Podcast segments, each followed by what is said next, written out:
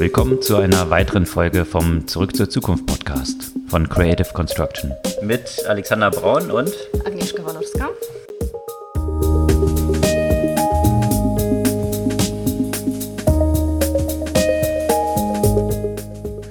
Was gab's Neues letzte Woche? Man müsste heute eigentlich sagen, willkommen zu einer weiteren Folge der WeWork-Telenovela, die sie so langsam gewisse Höhepunkte erreicht.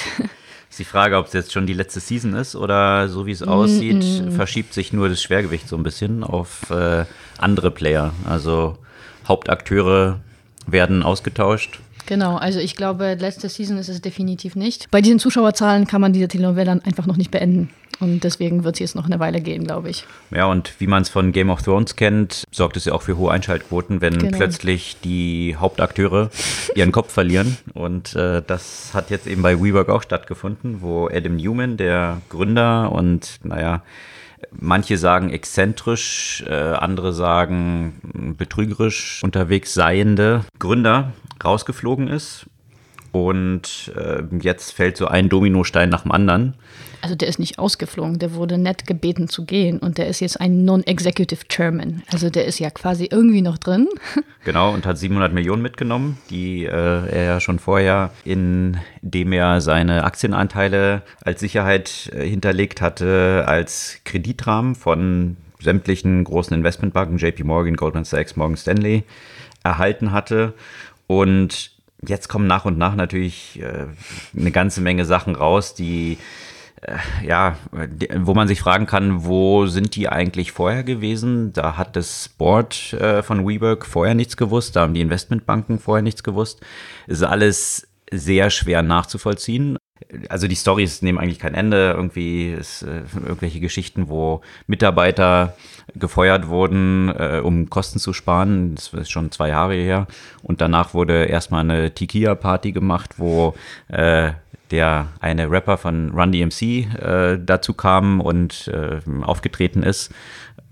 Ist vielleicht nicht so ein ganz gutes Timing, wenn man Leute gerade wegen äh, aufgrund von Kosteneinsparung feuert. Apropos Kosteneinsparung, äh, da gehen jetzt natürlich die neuen CEOs oder die neuen Geschäftsführer rein und womit fangen sie an? Ähm, den 60 Millionen teuren Luxusjet zu verkaufen, der, der auch erst vor einem Jahr gekauft wurde ne, mhm. und komplett personalisiert wurde, auch zu der Zeit, zu der bestimmten Leuten zum Beispiel keine äh, Raises gegeben wurden, eben aufgrund von Kostenersparungen und so weiter. Und äh, das, das Ganze, wenn man sich das alles anguckt, das war so sein, seine Family-Unterhaltung letztendlich, was da, was da auf Firmenkosten betrieben wurde. Ne? Also seine Frau und seine Freunde, die alle letztendlich auch in der Firma sind. Die Frau hat jetzt auch zurückgetreten von ihren diversen Posten. Die Freunde werden wohl jetzt auch quasi gebeten zu gehen. So um etwa 20 Personen, die zu engen Freundeskreis von Newman gehören, sollten jetzt auch gehen. Also alles. Ja, mit äh, 12 Milliarden Funding kann man eine große Party machen. Allerdings. Ähm, und äh, natürlich stellen sich hier aber jetzt auch wiederum Fragen. Also das, was ich vorhin schon gesagt hatte, das sind ja alles, äh, alles Erkenntnisse, die jetzt nicht plötzlich also, gekommen sind. Die sind jetzt plötzlich an die Öffentlichkeit gekommen. Mhm. Aber das Board und äh, alle beteiligten Investmentbanken äh, wussten ja davon. Und äh, eigentlich hat sich deshalb innerhalb des letzten Monats, wo diese ganze Geschichte jetzt total aus dem Gleis geraten ist, inhaltlich nichts verändert. Hm. Plötzlich ist die Geschichte aber nicht mehr 47 Milliarden wert, sondern, naja, andere Aktionäre wollen nicht mal für 12 Milliarden einsteigen. Hm. Also eigentlich hat sich rein sachlich nichts geändert. Und das ist tatsächlich auch so ein bisschen die Fragestellung, auch bei diesem Reshuffling, was jetzt am Management betrieben wird. Unter anderem ist jetzt äh, die vorige äh, Chief Financial Officerin, ist jetzt eben äh, da als auf den CEO-Posten gekommen. Mhm. und sagt dann als erstes, dass der Jet, der für 60 Millionen gekauft wurde, verkauft werden muss. Dieser Jet, als er gekauft wurde, muss ja von ihr freigegeben worden sein. Ja. Mhm. Also ist natürlich jetzt auch viel, was so ein bisschen als, würde ich mal sagen, Window-Dressing jetzt betrieben wird, um klar zu demonstrieren, jetzt macht man alles ganz anders, aber letztendlich ist das Team das gleiche und äh, die Investmentbanken, die da mit drin hängen, da stellen sich jetzt natürlich auch große Fragen. Hm. Wenn jetzt ein JP Morgan, äh, die da den Börsengang machen sollten, gesagt haben, äh, die, die ganze Geschichte ist über 60 Milliarden wert, Goldman Sachs hat gesagt, es ist über 90 Milliarden wert, Morgan Stanley hat gesagt, es ist über 100 Milliarden wert. Also die scheinen sich da überboten zu haben. Natürlich mit dem Blick sicherlich auch darauf, was man an Fees verdienen kann, wenn man diesen IPO, die dafür verantwortliche Bank ist. Also es mhm. ging da um 130 Millionen. Wie kann Goldman Sachs davon ausgehen, dass ein Business irgendwie 90 Milliarden wert ist, wenn es jetzt nicht mal für 10 Milliarden über den Tisch gehen kann? Also da gibt es ja zwei, zwei Optionen. Entweder alle bei Goldman sind total dumm. Ja?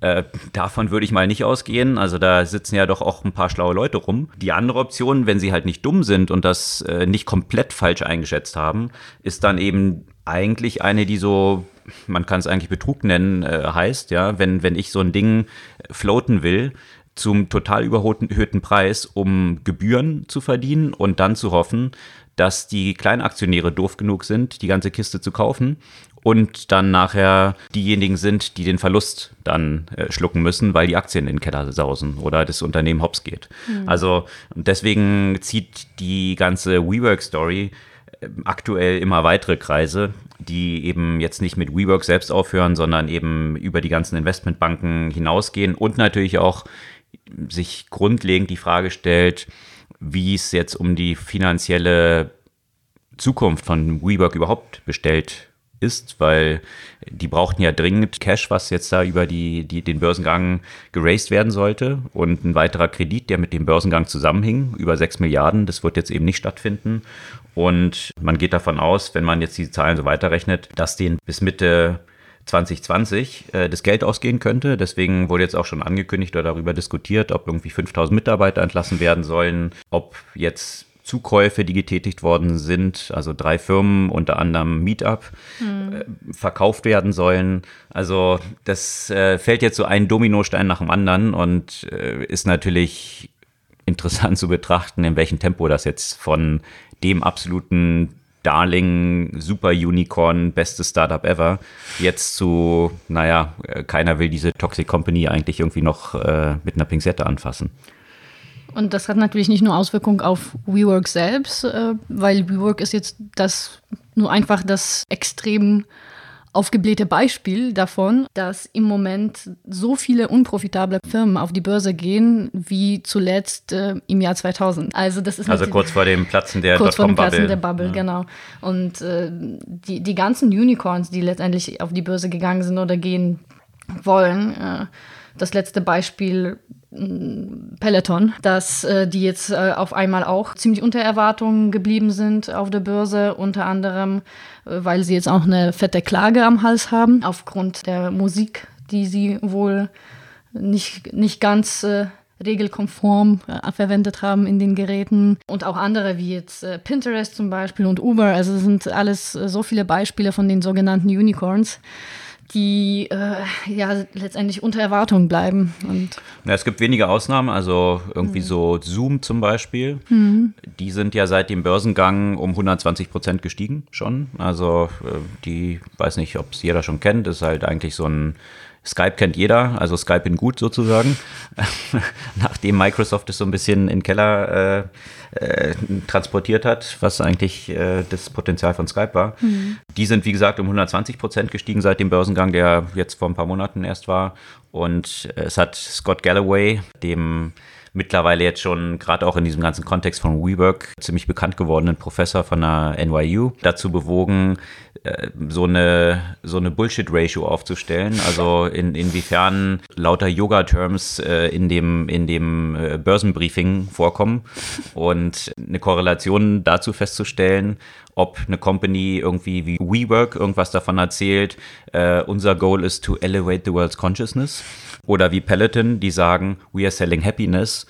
Scott Galloway sagt, nein, ihr verkauft nicht Happiness, ihr verkauft Fitnessgeräte. Überteuerte Fitnessgeräte. Genau. Und äh, ja, und äh, Zoom zum Beispiel, bei denen stand sowas in der Richtung drin von, äh, wir verbessern die, äh, die Online-Kommunikation. Ja? Also einfach ziemlich klare, klare Message, genau das, was das sie machen. ist ja langweilig. Genau. Und, äh, Connecting the world äh, wäre doch eigentlich besser. Genau. Aber das ist halt so ein bisschen natürlich mit einem Augenzwinkern, mhm. hat er da so eine ganz, äh, ganz interessante Korrelation aus diesen Geschäfts- oder aus, aus diesen S1-Papers von diesen Unternehmen rausgezogen. Und äh, naja, vielleicht kann man auf dieser Basis auch eine gewisse Vorhersage machen, wie hoch die Bullshit-Ratio in, in, in, solchen Papers ist und äh, da, da entsprechend dann abhängig, äh, was die tatsächlichen Börsenaussichten von dem Unternehmen sind. Also mhm. wenn die was Wirkliches zu verkaufen haben, dann glaube ich, muss man es auch nicht nur in so ein Fluff packen, sondern kann vielleicht auch tatsächlich sagen, was das Unternehmen macht. Ja, was diese Woche sonst auch für ziemlich viele Schlagzeilen ges äh, gesorgt hat, ist, sind die ganzen Ankündigungen von Amazon. Und davon gab es eine ganze Menge in allen möglichen Bereichen. Amazon hat äh, A, ihre ganzen Echo-Geräte noch ein bisschen überarbeitet und viele neue Geräte rausgebracht. Zum Beispiel mit der Möglichkeit auch, äh, sich äh, andere Stimmen für die Alexa äh, zum Beispiel zu holen. Von Samuel Jackson. Samuel Jackson, genau. Aber nicht nur das, sondern Alexa soll jetzt wearable sein. Und zwar in vielen unterschiedlichen Formen, unter anderem die Echo Buds, also Kopfhörer mit übrigens Geräuschunterdrückung von Bose-Mechanismus drin. Mhm. Also schnurlose Kopfhörer, schnurlose Kopfhörer wo sie genau. versuchen, Apple so ein bisschen frontal anzugreifen, äh, mit, den, mit dem letzten großen Hit von Apple, mhm. diese Kopfhörer eben. Dann ein Echo Loop, Lustigerweise heißt der Ring Loop ne? und Ring heißt ja die Kamera, mhm. die auch noch ein bisschen verbessert wurde. Also ähm, ein Ring, den man am Finger trägt, genau. wo auch Echo drin ist. Also man kann sich mit dem Ring dann unterhalten. Und äh, auch Glasses, also ähm, Brille, die jetzt allerdings keine Kamera drin haben, sondern auch wieder alles über Audio. Also auch wieder die äh, Audio-Alexa-Funktionalitäten, die sie, die sie drin haben. In der Brille. In der Brille. Dann kam ja auch noch eine ganze Palette von so Smart Home-Themen, ein smarter Backofen und ähm, auch einige interessante Upgrades zu der Alexa-Fähigkeiten selbst. Zum Beispiel kann die Alexa in bestimmten Regionen jetzt zweisprachig verwendet werden. Bisher war es ja immer so, dass du die nur in einer Sprache haben konntest. Jetzt kannst du zum Beispiel ähm, in den USA sowohl auf Englisch als auch auf Spanisch mit der sprechen oder in Indien Englisch und Hindi und so weiter. Mhm.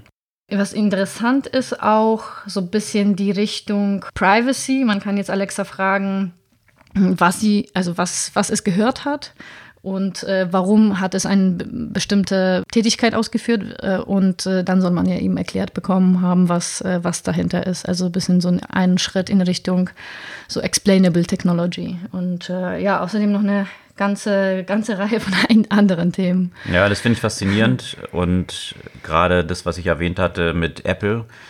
Also Apple hatte ja auch vor kurzem die Vorstellung ihrer neuen Produkte.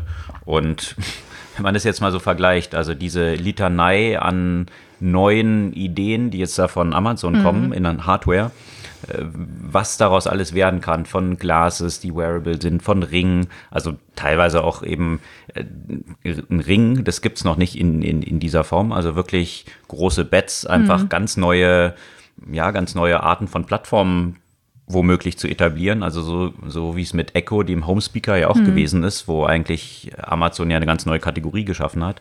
Wenn man da hingegen den, äh, das Event von Apple anschaut, naja, dann haben die halt beim iPhone die Kamera noch ein bisschen besser gemacht. Was noch? Also, ich kann mich nicht an viel erinnern.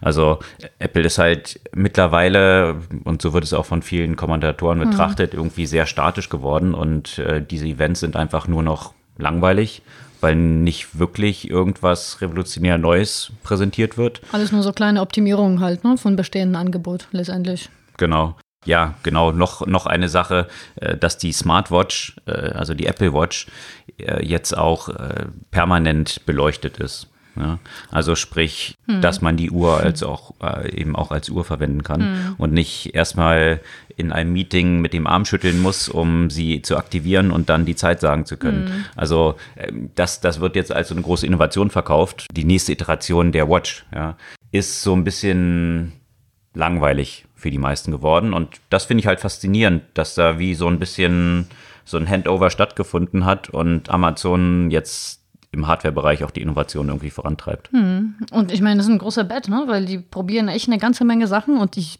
wette, einige Sachen werden überhaupt nicht laufen. Klar.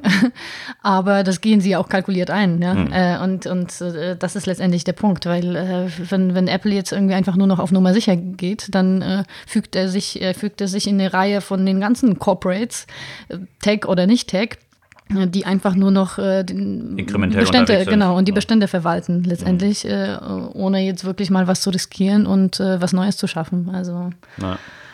Ich bin auf jeden Fall, äh, Fall gespannt, wann die Geräte ja auch hier mal nach Deutschland kommen, wann kann man das äh, alles auch ausprobieren und äh, bringt das dann tatsächlich was. ja. Mhm. Also so ein Ring finde ich jetzt schon ein bisschen seltsam, das haben schon einige äh, eigentlich probiert, aber die Kopfhörer, wenn sie jetzt tatsächlich gut sind und dazu noch diese Zusatzoptionen haben, warum eigentlich nicht? Wobei ich es auch, aber das ist wahrscheinlich auch eine Gewöhnungssache, Hm. äh, ein bisschen merkwürdig finde, aber das fand man früher in den ersten Tagen des Mobile Phones auch so, durch die Straße zu laufen und dann mit seiner Alexa zu quatschen, während man einen Kopfhörer aufhat. Aber eben, das äh, ist auch einfach nur eine reine Gewöhnungssache, weil früher fand man die Leute, die mit den äh, Mobiltelefonen rumliefen, auch ein bisschen merkwürdig.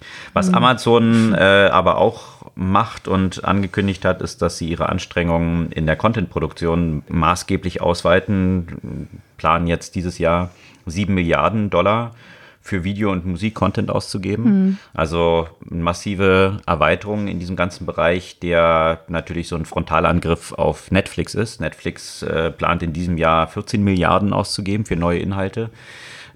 Bisher war dort Netflix uneinholbar vorn, auch eben in, in Bezug auf die Investments, die sie dort tätigen, ist immer noch das Doppelte von dem, was jetzt Amazon geplant hat. Aber Amazon betont damit, dass es ihnen schon auch ernst ist, dieses Ganze, was sie in Prime dort haben und was äh, mit Inhalten natürlich Netflix ziemlich gefährlich werden könnte, weiter auszubauen. Und das hatten wir ja auch schon mal in einer anderen Folge betrachtet, dass Netflix dort ja eine ziemliche strategische Schwachstelle hat, dass sie eben über dieses Abo, was sie verkaufen, diese Inhalte auch monetarisieren müssen. Die ganzen anderen Player, die Netflix jetzt angreifen, die machen Geld auf anderem Wege. Also Amazon muss jetzt nicht sein Prime-Content-Abo monetarisieren.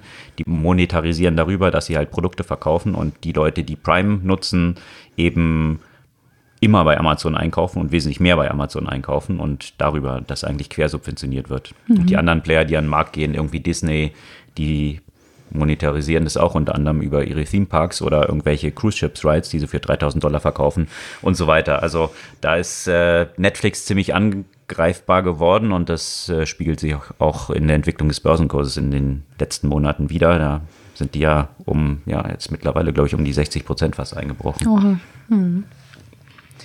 Eine andere Sache, auch wieder noch Amazon. Wir haben ja auch schon mal über den Amazon Ring, ne? also Ring ist die Kamera, nochmal, nicht der Ring.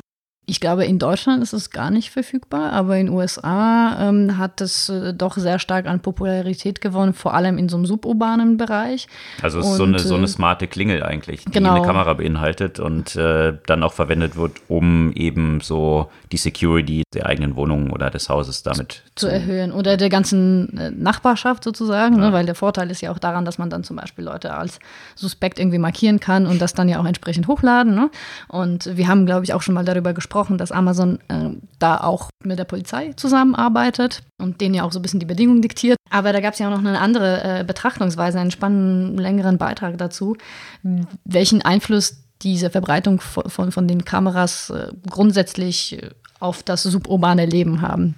Und zwar werden diese Kameras natürlich nicht nur zu Security-Zwecken verwendet, äh, sondern auch zur Content-Generierung, könnte man sagen. Und davon profitieren ja auch so die lokalen News-Outlets zum Beispiel, weil äh, ganz vieles äh, jenseits äh, von Straftaten dann ja auch registriert wird. Also viele sind so eher, eher harmlos, sowas wie irgendwelche wilde Tiere, äh, die, die durch den Motion Detector entdeckt werden.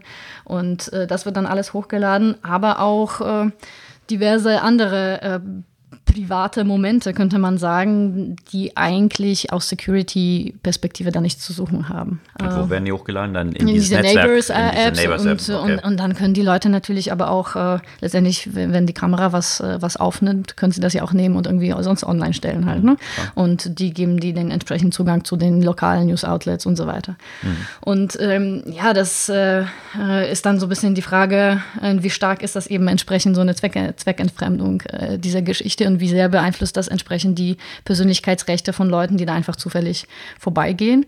Ich kann, ich könnte dich, du gehst da vorbei, ich könnte dich einfach als suspekt markieren ne? und, äh, und das irgendwo hochladen und dann äh, wird das ja bei anderen Leuten, wirst du dann wieder als suspekt erkannt. Das erinnert mich so ein bisschen auch an diesen, an dieses Buch The Circle. Das äh, war ja relativ, also ein, auch ein Roman, jetzt mittelgut, aber äh, relativ bekannt, wo es halt wirklich äh, alles mit Kameras aufgenommen wird und du auf jeder Stelle die ganze Zeit quasi beobachtet wirst, wie das ja auch dein Verhalten irgendwann mal beeinflusst. Ne? Weil ähm, wenn du denkst, an jedem Schritt einfach beobachtet zu werden, ähm, führt das jetzt nicht nur dazu, dass äh, vielleicht die äh, Crime Rates nach unten gehen, sondern dass äh, die Leute grundsätzlich sich einfach anders verhalten und äh, n- nicht unbedingt nur im, im positiven Sinne. Das ist schon eine erhebliche Einschränkung von ja, mein, meine Freiheit. Ja, und die damit verbundene häufig dann eben über Facial Recognition, also Gesichtserkennung, laufende Identifikation, die spielt ja auch in vielen Bereichen bereits eine Rolle, wo das im, äh, zur, zur Sicherung von Läden zum Beispiel eingesetzt wird, wo eben Leute auch an diesem Netzwerk partizipieren und dann markiert werden können als Ladendiebe. Und dann, sobald sie in einen anderen Laden laufen, dann äh, das. Security-Personal dann gleich äh, eine Alarmmeldung bekommt. Also, so dass es plötzlich diesen Netzwerkeffekt hat, wenn ich mir irgendwo was zu Schulden hab kommen lassen oder vielleicht, weil da gibt's ja nicht wirklich einen Prozess, ja, wie, wie verifiziert wird, dass eine Person sich wirklich etwas hat zu Schulden kommen lassen. Also wenn ich da irgendjemand markiere, dann hat diese Person plötzlich Probleme in jeden Laden, in den sie reinläuft. Und das lässt natürlich eine Menge Potenzial für Manipulation zu. Die, äh, der andere Einsatz von Gesichtserkennung, äh, der jetzt von TikTok bekannt gegeben wurde, den finde ich auch ganz spannend und nicht nur Gesichtserkennung, sondern überhaupt Objekte in Videos erkennen.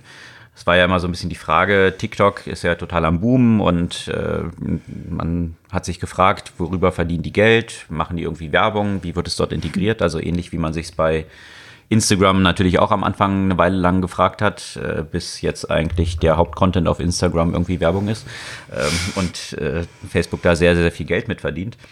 Bei TikTok, die haben jetzt eine Sache demonstriert, dass sie eben eine Gesichtssuche zum Beispiel ermöglichen, dass wenn ich zum Beispiel ein Video anschaue von einer Person, die ich cool finde, kann ich auf das Gesicht tippen und kriege dann weitere Videos dieser Person oder Videos, in denen das Gesicht dieser Person vorkommt, angezeigt. Und das gleiche eben mit Kleidung. Also ich kann zum Beispiel eben auf irgendeine schwarze Hose von der Person in diesem Video klicken und kriege dann eine Auflistung von ähnlichen Hosen, die ich vielleicht gleich kaufen kann darüber. Also das finde ich eine ganz spannende Erweiterung von einem möglichst flüssigen Einkaufsprozess eigentlich, ja, wie eine Relevanz aufgebaut werden kann, ohne jetzt die klassische Suche verwenden zu müssen, sondern wo plötzlich das Video selbst und die, die Identifikation von Objekten der Schlüssel ist zu einer Suche, die mir neue Sachen liefert. Also, und äh, das, das äh, finde ich eine ganz spannende Entwicklung, weil das hat man ja auch schon seit Jahren, seit vielen Jahren probiert, wo man sich auch überlegt hat, wie, wie können auch, äh, wie kann es auch im TV-Umfeld, wie können dort Sachen anders monetarisiert werden? Also ob das Product Placement ist oder wie automatisch in Videos bestimmte Objekte erkannt werden können und darüber die Fans die dann gleich kaufen können. So ein Shazam für Objekte. Genau, ohne dass sie eben erst manuell von irgendeiner Person markiert und, und irgendwie verteckt und verlinkt werden müssen. In diesem Bereich sehe ich auf jeden Fall eine ganze Menge Potenzial. Ich habe über eine ganz andere Anwendung von TikTok gerade diese Woche gelesen. Auch wirklich sehr interessant, ein sehr, sehr langer Beitrag. Paradoxerweise, weil TikTok ist ja eine chinesische äh, äh, Entwicklung, ähm, aber gleichzeitig auch fast die einzige Möglichkeit zu einem weniger gefilterten äh, Informationszugang über die Situation der Uiguren zum Beispiel. Da, ähm, dadurch, dass es ja auch so ein schnelllebiges Medium ist, äh, ist es ja auch nicht immer so einfach, äh, das entsprechend zu zensieren. Und somit äh, haben das einige Uiguren genutzt, um überhaupt, also vor allem die, die im Ausland sind oder die nicht in Xinjiang sind, um zu sehen, wie überhaupt die Situation dort ist, weil darüber wird ja gar nicht berichtet. Offiziell heißt es, alles ist super und dann sieht man eben die TikTok-Videos äh, zum Beispiel mit äh, schwer bewaffneten Polizisten, die äh, irgendwelche Objekte bewahren und so weiter. Und äh, wie sie versuchen, auch dieses Algorithmus auch so für sich anpassen zu lassen, dass sie eigentlich nur die Informationen aus dieser Region bekommen, dadurch, dass die Informationen dort zum Beispiel gar nicht geogetaggt sind mhm. und alles, wo explizit Uiguren oder Xinjiang hat äh, in, in den Tags, wird natürlich automatisch gelöscht. Mhm. Also müssen sie sich äh, immer neue Möglichkeiten überlegen, wie gestalten sie ihren Feed. Und dann zum Beispiel äh, scrollen sie durch die Videos und äh, sehen zu, dass sie nur kommentieren oder liken bei äh, Videos, die höchstwahrscheinlich aus dieser Region kommen. Mhm. Ja, Sodass durch den Algorithmus, der die ganzen Videos treibt, äh, immer mehr von solchen TikTok dann nur hochgespült werden. Genau, genau. Und eben weil du dieses Thema äh, auch Facial Recognition äh, genannt hast, auch ähm, so haben auch einige zum Beispiel im Ausland lebende äh, Videos von ihren Kindern zum Beispiel oder ihren Familien äh, auch letztendlich äh, gefunden über diesen TikTok-Algorithmus und dann noch mehr Videos sich von diesen Personen halt anzeigen lassen.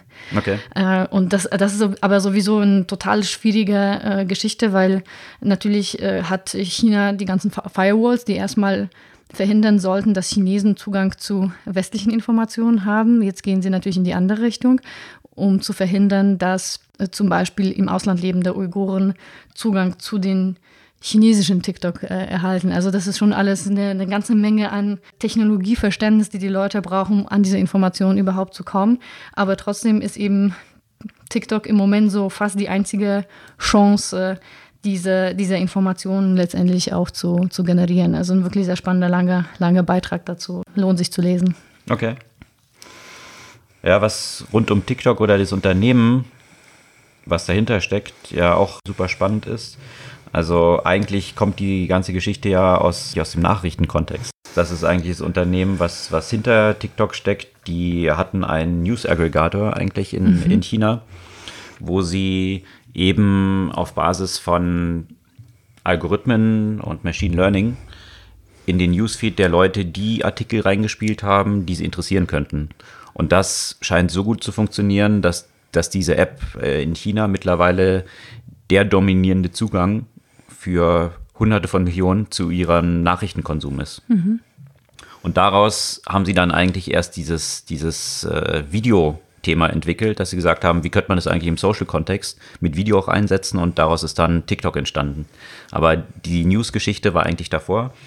Und äh, dieses Unternehmen weiten sie jetzt, oder dieses Vorgehen weiten sie jetzt zunehmend auch äh, in Westen aus, äh, mhm. äh, mit einer App, die Topbus heißt, die mittlerweile auch schon äh, in USA maßgeblich Traffic äh, treibt zu den Newsseiten. Mhm. Also das äh, ist in China, wie gesagt, schon ein Riesenthema, zunehmend in der westlichen Welt auch. Da fragt man sich natürlich gleich, wenn das jetzt so eine News-App ist, die, wie natürlich alle chinesische Unternehmen, ja auch zu einem gewissen Teil in Händen der chinesischen Regierung ist. Was das dann bedeutet weiter, was jetzt Beeinflussung von äh, öffentlichen Meinung äh, angeht, äh, inwiefern wird das so sein, dass, äh, dass auch gewisse chinesische Agenda darüber gespielt werden kann? Gute Frage. Gute Frage, ja.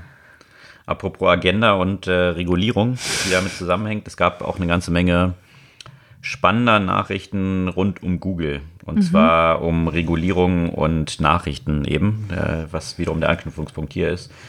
Und zwar hat es ja in Deutschland, in der EU, äh, jetzt vor Jahren dann schon riesige Diskussionen um dieses ganze Thema Leistungsschutzrecht gegeben. Auch bekannt als äh, Springer-Gesetz, weil das von Axel Springer ziemlich gepusht wurde, dass die Regierung das verabschiedet. Und das hatte sie ja tatsächlich dann auch gemacht.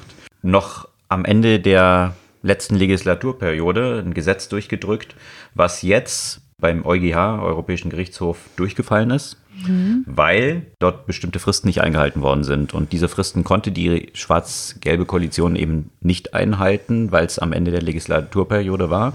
Und die so ein bisschen Zeit gebraucht haben, sich neu zu konstituieren. Ja, nee, weil die es halt dort noch rauspushen wollten, bevor also, die okay. Wahlen sind. Ah, und da hat der Zeitraum eben nicht mehr ausgereicht. Mhm. So, die Konsequenz ist jetzt aber, dass es eben vom äh, EuGH zurückgewiesen worden ist und jetzt natürlich in der Zwischenzeit Millionen an Verfahrenskosten angefallen sind von den Presseverbänden, die gegen Google geklagt hatten. Es ging ja darum, dass äh, Google dann nur noch in den Suchresultaten nur noch Ergebnisse von Medienunternehmen anzeigen konnte, wenn sie einen Vertrag mit Google hatten. Also auch diese kleinen Snippets, kurze, kurze Abschnitte, was man so kennt aus den Suchresultaten. Und ansonsten hätte Google diesen Unternehmen, also den Verlagen, Geld zahlen müssen nur damit diese Snippets in den Suchresultaten angezeigt mhm. werden. Und da eben, wie gesagt, hat es ja lange juristische Auseinandersetzungen gegeben, die Millionen schon gekostet haben. Und jetzt ist halt die Frage, was passiert jetzt damit? Vom EuGH ist zurückgewiesen worden. Ähm, Google muss das jetzt sicherlich nicht zahlen. Und äh, die Frage ist, ob hier jetzt eben eine Staatshaftung greifen wird, sodass, weil der ganze Gesetzgebungsprozess ja nicht richtig gelaufen ist, sodass es dann letztendlich am Steuerzahler hängen bleibt. Ähm, das, das, die eine, das ist die eine Geschichte. Also ein, ein Gesetz, äh, da hatten wir auch schon viel drüber gesprochen. Ich poste mhm. da gerne auch ein paar Links zu, was von vorn bis hinten haarsträubend ist, weil das einfach gar keinen Sinn macht. Also selbst aus, aus Interesse der Verlage, wenn man sich anschaut, gibt ja Beispiele da aus Spanien, haben wir viel schon drüber gesprochen was die Konsequenz davon ist, dass eben äh, viele Nachrichtenseiten davon abgestraft werden. Frankreich ist das Gleiche, ne? In Frankreich mhm. ist jetzt das Interessante. Frankreich hat das jetzt eben lokal ja auch ein Gesetz in dieser Richtung verabschiedet, was jetzt Ende Oktober äh, greifen wird. Und Google hat jetzt ganz überraschenderweise weil niemand das erwartet hätte und äh, auch nicht von allen prognostiziert worden ist, gesagt, dass ja, sie dann halt ganz einfach nur noch die Überschriften anzeigen werden hm. und nicht mehr Snippets. Und damit hat sich das Problem eigentlich erledigt. Dann müssen sie den Verlagen nicht zahlen. Also unterm Strich werden die Verlage nicht mehr bekommen. Und äh, höchstens muss man dann schauen, wie sich auf deren Traffic dann auswirkt, den sie von Google bekommen. Im Zweifel negativ. Im Zweifel negativ, genau. Mhm. Aber da gibt es ja auch viel Studien zu, poste ich auch gerne dazu mhm. in unserer Podcast-Blog-Seite.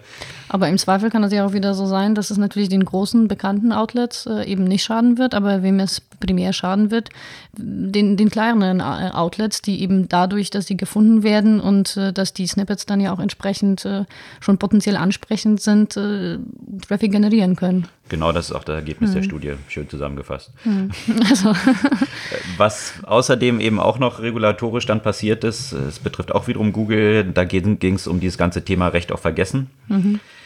Da gab es ja auch noch juristische Auseinandersetzungen, wie weit das dann weltweit greifen wird. Also wie gesagt, wenn jetzt hier in Europa bestimmte Sachen ausgeschlossen werden, die Google nicht mehr anzeigen darf in den mhm. Resultaten, weil irgendwie Persönlichkeitsrechte von jemandem verletzt sein könnten, äh, dann war jetzt die Frage, okay, wenn jetzt aber welche aus den USA darauf zugreifen wollen, muss es dann auch ausgeschlossen werden, weil sonst kann ich ja einfach hier über ein VPN oder bestimmte hm, technische, technische Maßnahmen dann trotzdem auf diese Artikel ja auch zugreifen. Und da wurde jetzt, dieses Begehren wurde jetzt auch vom EuGH zurückgewiesen, dass das nur für Europa gilt. Also sprich, äh, Google jetzt nicht diese, diese Ergebnisse weltweit irgendwie entfernen muss. Hm. Und da gibt es natürlich viele Diskussionen drum. Ja, also von durchaus legitimen Geschichten, die entfernt werden sollten, wenn man sich überlegt, dass hier vielleicht Beispiel Revenge Porn oder minderjährige bestimmte Inhalte dort von Minderjährigen dann existieren. Oder so, quasi auch Themen, die zum Beispiel im Gesicht, Gerichtsverfahren äh, ja geklärt wurden, dass da jetzt Unwahrheiten äh, über jemanden erzählt wurden. Ne? Also, hm. ja. Dass es dann diesen Leuten nicht äh, über ihr ganzes Leben nachhängt. Genau. Und äh, aber auf der anderen Seite gibt es natürlich auch dieses Missbrauchspotenzial, wo Absolut. Leute eben Artikel bereinigen wollen, die vielleicht jetzt für sie nicht ganz so schmeichelhaft sind. Mhm. Also da gibt es halt eben eine riesen Grauzone äh, mit beiden Seiten, wie ich finde, guten Argumenten rechts und links von dieser mhm. Grauzone. Aber genau diese Grauzone ist halt dieses Schwierige, wie man damit mhm. umgeht.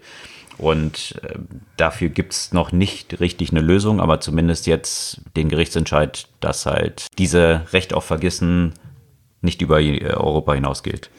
Was irgendwie ja auch logisch ist, ne? weil warum können wir jetzt allen anderen diktieren, was, äh, was gefunden werden soll und, und was das für Potenzial für. Äh, sonst verabschiedet für, für China, Zen, sonst verabschiedet China ja. ein Gesetz, was alles in Google angezeigt werden darf und nicht und dann muss die ganze Welt sich dran halten. Also Oder Saudi-Arabien und dann da Beispiel. dürfen gar keine Frauen mehr gezeigt werden. Also äh, das, wenn man das so weiterspinnt, äh, von daher.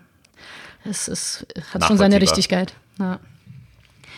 Was ja auch für viele Schlagzeilen äh, gesorgt hat, äh, war die äh, Akquisition durch Facebook von einem ja, man, es, es, wird Brain Computing Startup genannt, Control Labs. Ähm, da kann man so ein bisschen drüber diskutieren, ob das wirklich Brain Computing ist. Das äh, waren immer große, äh, große Headline dazu und äh, gleich mit, oh ja, Facebook wird jetzt auch noch unsere Gedanken lesen. Wenn man sich so ein bisschen genauer reinliest, was die Technologie eigentlich kann, dann hat das eigentlich mit Brain Computing herzlich wenig zu tun. Weil es einfach ein Device ist, was am Handgelenk getragen wird und bestimmte Sachen registriert. Genau, wie das ein Artikel äh, beschrieben hat, äh, nach dem gleichen Prinzip könnte man eigentlich auch eine Tastatur als Brain-Computer-Interface definieren, weil das ja auch dazu genutzt wird, um Gedanken in den Computer zu übertragen. Mhm. Ich hatte mal sogar äh, so ein Mayo-Armband mal gekauft vor ein paar Jahren. Das war damals äh, total unausgereift. Das war auf äh, Kickstarter dann so eine Geschichte, oder? Ich oder glaube, wie? das ging über äh, Kickstarter. Die heißen Thalamic äh, Labs. Später hießen sie North. Und äh, ich, ich, hab, ich lese das schon und denke, ey, ich sehe da irgendwie so eine gewisse Ähnlichkeiten. Und dann habe hab ich noch mal genauer nachgelesen, dass sie tatsächlich dieses Unternehmen mir auch, beziehungsweise die Patente gekauft haben okay. von, von diesem Mayo-Armband. Und was es letztendlich macht, es identifiziert induziert einfach minimale Muskelkontraktionen am Handgelenk, äh, die entsprechend interpretiert werden können, sodass es äh, diesen externen Interface wie eine Maus oder eine Tastatur eigentlich eliminieren kann. Mhm. Ja, das wird ja auch äh, zu einem Bestandteil von den Facebook Reality Labs. Und das ergibt natürlich durchaus Sinn, weil wenn du jetzt über Virtual Reality zum Beispiel nachdenkst, mhm. wo du jetzt nicht unbedingt noch in den Händen irgendwelche Controller haben musst, das ist ja im Moment so das Problem, dass du immer irgendwelche Controller brauchst, um zum Beispiel in diese Virtual Reality navigieren. Sonst könntest du mit so einem Device die Hände frei haben und trotzdem die Möglichkeiten einfach durch die Kontraktionen am Handgelenk bestimmte Aktionen zum Beispiel durchzuführen. Wie weit geht es dann aber? Weil wenn ich mir jetzt vorstelle, dass es über die Kontraktionen am Handgelenk läuft, mhm. wenn ich jetzt an ein bestimmtes Wort denke, denke ich an das Wort und nicht an die einzelnen Buchstaben des Wortes sozusagen. Also aber, sprich, -hmm. wenn ich äh, dieses Wort schreiben würde in der Tastatur, sind die Kontraktionen, die ich ausführen müsste, über meine Finger andere, als wenn ich nur an das Wort denke. Also ja, wie wirst, identifiziert So wird das nicht funktionieren. Über ja. das, also es gibt ja. ja zwar Verfahren, die das identifizieren, weil auch, äh, auch das Denken an ein bestimmtes Wort den Motorkortex äh, aktiviert, allerdings nicht im Hand, in der Hand, sondern, genau. äh, sondern in den Gesichtsmuskulatur. Mhm. Von daher wirst du schon minimale Aktivität mit den Fingern halt durchführen müssen. Und ich bin mir jetzt nicht sicher, also ganz konkrete Details sind ja auch schwer nachzu, äh, nachzulesen, mhm. ob du dann wirklich äh, wie gut das wirklich funktionieren wird mit Tippen zum Beispiel und hm. nicht mehr äh, so eher so Controller links, rechts, okay. vorne, hinten, greifen und äh, äh solche Aktivitäten, die mehr in der natürlichen Handbewegung hm. leben. Da, da sehe ich eher so das Potenzial als tatsächlich im, im Tippen. Und jetzt gerade wenn du dir denkst äh, an, an, an den Anwendungen bei VR zum Beispiel, dann ist es jetzt auch das Tippen jetzt nicht unbedingt hm. das so Notwendige. Also Navigation im Raum, zum Beispiel, greifen, hm. anfassen, solche ja. Solche Sachen. Also von daher die Klassifikation, wie du es selbst gesagt hast, Brain-Computing-Interface, wahrscheinlich ein bisschen weit gegriffen in gewisser Weise ja. von der Hürde, die das aber im Gegensatz zu dem von Elon Musk vorgestellten Loch in Kopf bohren und Neuralink einfügen, wahrscheinlich ein bisschen niedriger für die meisten Leute, das mal auszuprobieren. Sicherlich. Ich bin aber wirklich gespannt, wie viel besser das jetzt funktioniert als zum Beispiel damals die, die äh, Mayo-Armband, weil das damals, äh, ja, es war eine coole Spielerei, aber das hat nicht mal geschafft, die nächste, die nächste Folie in meine PowerPoint-Präsentation zu switchen. Also. Ja. Äh, ich nehme aber an, dass das jetzt, äh, dass jetzt deutlich besser ist. Äh, aber die Gedanken, dass Facebook jetzt dadurch rausfinden wird, was wir denken, die muss man sich auf diese Basis erstmal nicht machen. Okay. Bevor wir zur Buchempfehlung kommen, gab es nämlich eine Headline zum Thema Bücher. Und zwar immer mehr Leute lesen Bücher auf Instagram über die Instagram Stories. Und das ist ein ganz interessanter Versuch äh, von der New York Public Library, unter anderem, die versucht haben, bestimmte äh, populäre Bücher, wie zum Beispiel Alice in Wunderland, als Insta-Stories umzusetzen und die Bücher so anzupassen, dass es natürlich nicht nur mit Text, sondern dass das eben die ganzen Vorteile von Insta-Stories nutzt, also mit kleinen Animationen, mit kleinen Bildern, mit nicht so viel Text und versuchen äh, somit mehr Leute dazu zu bringen, zu lesen und zwar den Zugang über die Plattform zu schaffen, die sie ohnehin nutzen. Also so eine Art Bilderbuch als eine Einstiegsvariante genau. für das geschriebene Buch dann. Genau, aber auch mit, also du kannst ja schon ein komplettes Buch mehr oder weniger dort, dort lesen. Da sind ja auch die Texte und so weiter drin. So. Aber, ähm, aber eben äh, ergänzt durch eben diese Möglichkeiten von, äh, von Instagram. Okay. Also mehrere hunderttausend von, von Leuten haben die, die, die tatsächlich schon, schon genutzt. Womit wir beim Buch sind? Ja, ein Buch habe ich ja schon angeteasert, während wir über Ring gesprochen haben. Also falls es noch jemanden gibt, der von dem Buch noch nicht gehört hat äh, oder noch nicht gelesen hat. The Circle von Dave Eggert. Äh, das, ist, das liest sich sehr leicht. Man kann sich sehr schnell denken, um welche Company es geht, wenn man, äh, wenn man sich dieses Buch liest. Also es geht jetzt letztendlich darum, eine. Uli, glaube ich. glaube, das ist ein. Das war ein Inside-Joke. Genau. Für alle, die Silicon Valley die Serie noch nicht kennen, auch zu empfehlen. Auch zu, okay, sehr zu empfehlen, weiter genau. zum Buch. Weiter zum Buch, äh, äh, wie eben dieses äh, Unternehmen, das äh, in, in immer mehr in die Privatsphäre der Menschen letztendlich eingreift, mit immer also das Hauptthema oder das erwünschte Zustand ist letztendlich die totale Transparenz und somit soll jeder quasi die ganze Zeit eine Kamera tragen, die die ganze Zeit streamt, was er oder sie macht, also ein bisschen über den Ring hinaus, das einfach nur an der Tür ist, sondern äh, wirklich äh, die ganze Zeit alles gestreamt werden und die Leute, die sich dem entziehen, potenziell als äh, Gefahr gleich wahrgenommen werden, ist so ein bisschen Thriller. Also Influencer sozusagen. Influencer. Naja. naja, alle sind dann Influencer. Genau. genau. Aber eben, die sind ja jetzt schon so unterwegs. Die sind jetzt schon so unterwegs. Wird, ja, so naja, wobei das ist dann schon sehr manipuliert natürlich. Ne? Und hier sollst du dann wirklich nur, nur die Möglichkeit haben, das auszuschalten, wenn du mal kurz auf die Toilette gehst. Okay. Also das geht schon noch viel also weiter. Man würde auch hier den Instagram-Husband dann dabei sehen, der dieses ganz natürlich aussehende Foto am Lake. Zum Beispiel, so. ja. Und alles, was so dahinter passiert. Und bei den Leuten, ganzen Leuten, die immer vegan essen und die schöne Bilder dahin posten, auch äh, bei dem Verzehr von einem Steak sehen zum Beispiel. Also, also das Ende der getunten Influencer-Welt. Könnte man so sagen, ja. Aber auch wahrscheinlich Ende von jeglicher Authentizität, weil, weil alles gestreamt wird und deswegen die ganze Zeit nur alles äh, unter mhm. Kontrolle sein muss. Ein spannendes Buch und äh, so ein bisschen eine Zukunftsvision, die nicht ganz so fern erscheint. Ansonsten soll es das für heute gewesen sein. Mit einer Menge Themen, die mhm. heute so auf dem Tablett waren. Wir freuen uns auf kommende Woche, freuen uns auf euer Feedback und eure Links, äh, Likes und Follows auch gerne zu unserem Podcast und posten wie gehabt alle Artikel, über die wir hier gesprochen haben, in unserer Podcast-Blog-Seite und bis zum nächsten Mal. Bis dann.